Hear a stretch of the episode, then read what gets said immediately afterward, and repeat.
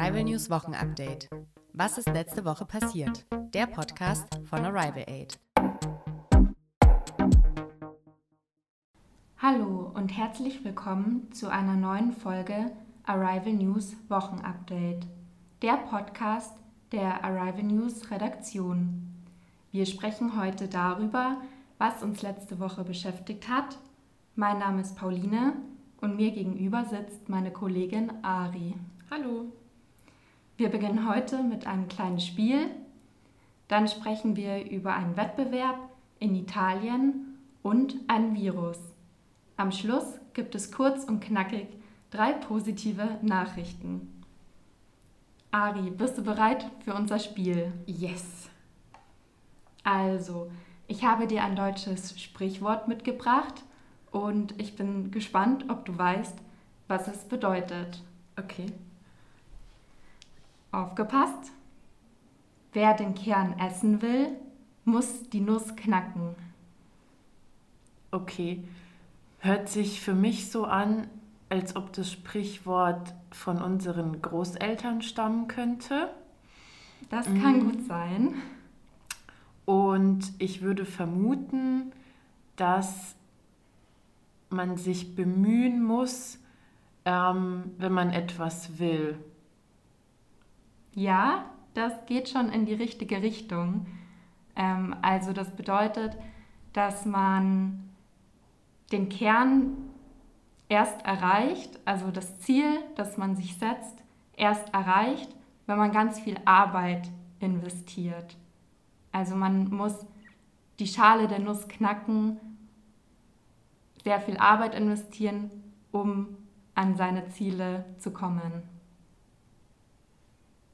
Super, danke für die Erklärung. Dazu fällt mir ein, dass Raben in New York das sehr schlau machen. Und zwar werfen sie ihre Nüsse auf die Straße, wo die Autos entlangfahren und lassen sich die Nüsse von den Autos knacken, um an den Kern ranzukommen. Also sind Raben äh, sehr intelligente Tiere. Das ist sehr cool. Danke für den Insider-Fact. Voll cool, wusste ich nicht. Okay, dann geht's weiter. Denn auch in Italien fand am 15. Mai ein Wettbewerb statt, nur etwas größer als unserer. Und was für eine Veranstaltung wir meinen, erfahrt ihr jetzt. Es geht um den ESC.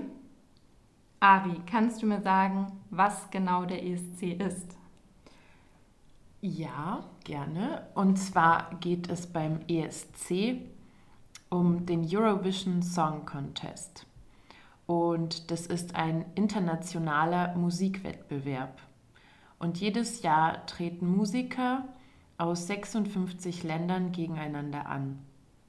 Und er wird von der Europäischen Rundfunkunion ausgerichtet. Und es ist ein Zusammenschluss von Radio- und Fernsehsendern aus diesen verschiedenen Staaten. Und der ESC wird im Fernsehen gezeigt und das schon seit 1956. Und damit ist er der älteste internationale Musikwettbewerb, der im Fernsehen ausgestrahlt wird. Ah, okay. Und warum findet der Eurovision Song Contest in Italien statt? Er könnte doch auch in einem der anderen 56 Ländern stattfinden, oder nicht? Der Veranstaltungsort wechselt fast jedes Jahr. Und der ESC findet immer in dem Land statt, das zuletzt gewonnen hat. 2021 gewann Italien den Eurovision Song Contest. Und deshalb war der Wettbewerb in diesem Jahr in der italienischen Stadt Turin. Wie war der ESC in diesem Jahr? Kannst du mir einen kleinen Überblick geben? Also was waren die Highlights?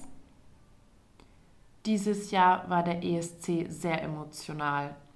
Der Grund dafür war der Auftritt der ukrainischen Band Kalush Orchestra. Die Hip-Hop-Band belegte mit ihrem Song Stefania den ersten Platz. Den Song hat der Sänger der Band Alir Psiuk für seine Mutter geschrieben. Er bedankt sich bei ihr für ihr Vertrauen und dass er sie nicht geweckt hat, als es draußen stürmte. Viele sehen den Song als Hymne für die Ukraine.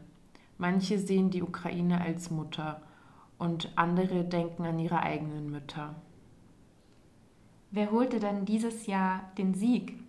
Also wer gewann den ESC 2022? Die Ukraine gewann mit großem Abstand. Mit genau 631 Punkten belegte der Song Stefania den ersten Platz. Für Deutschland hatten nur sehr wenige gestimmt. Das Land belegte mit dem Song Rockstars von Malik Harris den letzten Platz. Oh, okay. Naja, dabei sein ist wohl alles. Ich traue mich gar nicht, unser nächstes Thema anzusprechen, denn ich glaube, wir haben es in den letzten Jahren oft genug gehört. Es beginnt mit V und hört mit Irus auf. Ja, richtig, es geht um einen Virus. Aber keine Sorge, es geht nicht um das Coronavirus. Ari, von was genau spreche ich denn? Seit letzter Woche wird von einem neuen Virus in Deutschland gesprochen. Und ja, es hat nichts mit dem Covid-19-Virus zu tun. Es geht dabei um den Affenpockenvirus. Bis jetzt war die Erkrankung vor allem in Mittel- und Zentralafrika bekannt. Seit Anfang Mai verbreitet sich das Pockenvirus aber immer mehr in Europa, Kanada und den USA. Jetzt gab es auch die ersten Fälle in Deutschland. Affenpocken heißt das, die Krankheit hat etwas mit Affen zu tun? Nun ja, an dem Virus können auch Tiere erkranken. Das können Affen sein, aber auch Nagetiere, wie zum Beispiel Ratten, Mäuse oder Eichhörnchen. Also stecken wir uns mit dem Virus bei den Tieren an? Bis jetzt haben sich die Menschen über Tiere angesteckt, wenn sie zum Beispiel auf Reisen in Afrika waren. Bei den neuen Fällen in Deutschland ist es aber anders. Forscher und Forscherinnen gehen nämlich davon aus, dass sich die Erkrankten von anderen Menschen angesteckt haben. Nach dem jetzigen Forschungsstand ist es nämlich so, dass eine Ansteckung durch engen Hautkontakt und Schleimhautkontakt möglich ist, also über die Nase, den Mund und die Geschlechtsorgane. Das Risiko, sich während des Geschlechtsverkehrs zu infizieren, ist deshalb hoch. Es besteht aber kein Grund zur Panik, sagen die Wissenschaftlerinnen. Das Virus ist nicht zu vergleichen mit dem Covid-19-Virus. Menschen stecken sich nicht so schnell mit den Affenpocken an und es ist weniger gefährlich. Trotzdem müssen wir vorsichtig sein und schnell handeln. Und wie merke ich, dass ich erkrankt bin? Ein Symptom, also ein Anzeichen für das Pockenvirus, könnte sein Fieber, Erschöpfung, Schmerzen im Kopf, Schmerzen im Rücken und in den Muskeln. Nach ein paar Tagen kann aber auch ein Ausschlag im Gesicht, in den Händen, Füßen und im Mund auftreten. Die kleinen Bläschen können stark jucken und schmerzen. Wenn man mehrere von dieser Anzeichen hat, sollte man schnell zum Arzt gehen und sich untersuchen lassen. Das Virus kann aber auch mit sehr leichten Symptomen auftreten. Manchmal gibt es auch einen symptomfreien Verlauf. Man spürt also gar nicht, dass man krank ist. Verstehe. Die Erkrankung wird dann oft nicht bemerkt und das erhöht dann das Risiko, dass sich weitere Menschen anstecken. Wir müssen also keine große Angst vor dem Virus haben. Trotzdem sollten wir natürlich achtsam und vorsichtig sein. Ari, ein anderes Thema. Bist du ein Fußballfan? Oh, ich bin für Fußball leider überhaupt nicht zu begeistern. okay, verstehe. Ich bin auch nicht so, so ein großer Fußballfan. Ab und zu schaue ich mir Spiele an, aber nur ganz ab und zu. Unsere ersten Good News handeln unter anderem von einem Fußballspieler, aber ich glaube, es wird dich trotzdem interessieren. Warte mal, Good News, die kenne ich noch gar nicht. Genau, Good News ist eine neue Rubrik. In jeder Podcast-Folge gibt es zum Abschluss ab jetzt drei Themen, die besonders positiv sind, damit wir mit guter Laune in das Wochenende gehen. Hört sich super an. Leg los. Der erste englische Fußballspieler Jake Daniels hat sich öffentlich zu seiner Homosexualität bekannt. Er ist einer der ersten aktiven Fußballprofis in Europa, der sich geoutet hat, obwohl er erst 17 Jahre ist. Mit seinem Statement möchte er ein Vorbild sein. Er möchte andere Sportlerinnen ermutigen, auch zu der eigenen Sexualität zu stehen. Karine Jean-Pierre ist neue Pressesprecherin in den USA. Es wird von einem historischen Moment gesprochen. Ein Moment, der sehr wichtig für die Geschichte der USA ist. Denn sie ist die erste schwarze und queere Person im Weißen Haus. Sie geht also offen mit ihrer Homosexualität um.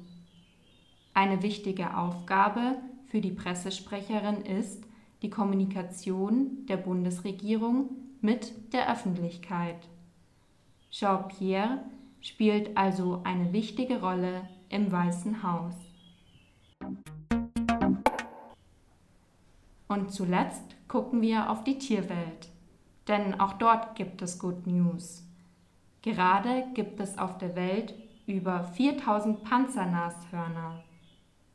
Vor kurzem waren diese Art von Nashörner vom Aussterben bedroht. Es gab fast keine Panzernashörner mehr. Deshalb wurden sie in den letzten Jahren gut geschützt. Die Nashörner haben sich durch diese Maßnahmen wieder erholt.